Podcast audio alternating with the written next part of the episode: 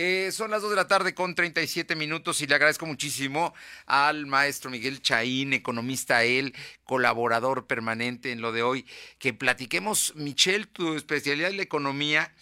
Y bueno, el día de ayer las calificadoras más importantes del mundo eh, pusieron el dedo en el renglón de, de que el futuro no es no es el mejor para México en términos económicos. Muy buenas tardes y muchísimas gracias por tomar la llamada.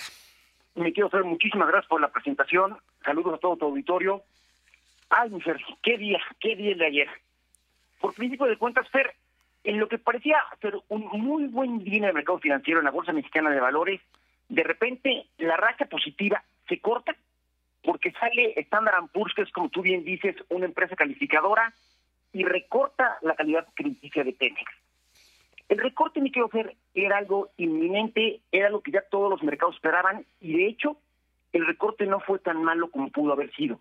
¿Por qué? Porque nos dejan a dos escalones, a un pasito de perder la categoría de grado de inversión y volvernos este bono chatarra, aunque pareciera que eso en el futuro inmediato va a ser inminente. Pero como quiera que sea, la calificación no fue tan mala como podía haber sucedido. Sin embargo, puso nerviosos a los mercados, la gente sacó su dinero de las, de las cotizaciones en la Bolsa Mexicana de Valores y lo que pudo haber sido un día de recuperación en la riqueza de las empresas, este, desde luego también de los fondos de inversión y de las pensiones de los mexicanos, acabó prácticamente con un crecimiento marginal del 0.4%. Bueno, no conformes con esto, mi querido Fer, en la tarde sale JP Morgan, saca su perspectiva de crecimiento y dicen que están estimando que en este año la economía mexicana pudiera caer el menos 7%. Hasta el día de ayer, me quiero hacer la, la peor, la peor, el peor escenario que teníamos es el Scotiabank con menos 5.7. Este JP Morgan prácticamente estaría diciendo que este año la economía caería a los niveles que vimos en la crisis del 94-95. Así de graso. No, bueno, pues ya... Y por si faltara una cereza en el pastel, en la noche, los Estados Unidos, que los tenemos aquí a la vuelta de la esquina, superan en casos de coronavirus a China. El problema deja de ser, deja de tener su epicentro en Asia, en Europa, el ojo del huracán está en Nueva York, donde además quiero hacer, viven un millón de, de, poblanos. De poblanos. Ya hay, ya hay un muerto, por, por ejemplo. En, este momento, hoy oficialmente se dio a conocer, pero no sabemos cuántos eh, contagiados hay. Eh, muchos de ellos, como sabemos, van a pasarla, pero muchos otros van a tener que entrar a terapias intensivas y algunos más podrían fallecer. El escenario no es el mejor, eh, Michelle. Es un escenario muy complicado, donde además el mal desempeño que tuvimos el año pasado, hoy por hoy deja al gobierno federal sin margen de maniobra en lo financiero. He visto por ahí muchos llamados a que el gobierno federal lance un programa de apoyo a las pequeñas y medianas empresas, que son el 80% del empleo en este país. Yo la verdad entiendo un poco al secretario Herrera, no hay margen de maniobra, no tiene dónde sacar ingresos. El año pasado tuvimos una crisis de liquidez que nos obligó a utilizar el 50% del fondo de participaciones, que es este gran cochino que tenemos para emergencias. Este año va a ser igual. Y aquí sí, mi quiero Fer, yo veo de dos sopas. Si las cosas siguen como están, no nos queda más que apretarnos el cinturón, agarrarnos fuerte de la silla y esperar que los Estados Unidos se recuperen rápido para que su recuperación pueda generar a la economía mexicana o tener un año de política expansiva donde desde presidencia rompan con el dogma de no deuda y no déficit, que entiendan que estamos en situaciones extraordinarias y se le inyecte dinero a la economía mexicana. Porque las características de esta crisis, quiero ser de, este, esta reducción en el Producto Interno Bruto que ya es inminente, las únicas dudas son qué tan profundo y cuándo va a empezar a sentirse.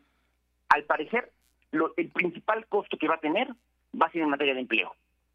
Bueno, para, para, que tengamos una idea, la Cámara de Representantes de Estados Unidos aprobó este viernes el plan de rescate por 2.2 eh, billones de dólares por la pandemia del COVID-19, con lo que pasa al presidente Donald Trump para que lo promulgue. O sea, la situación de ellos es también muy delicada y como quiera que sea, pues si a ellos eh, estornudan o les da gripe, a nosotros más, más que una pulmonía, eh, Michelle. Es, porque no tenemos margen de maniobra. Y está en todo el mundo. Francia también tiene un apoyo por 383 mil millones de dólares, que es algo así como el 14% del PIB.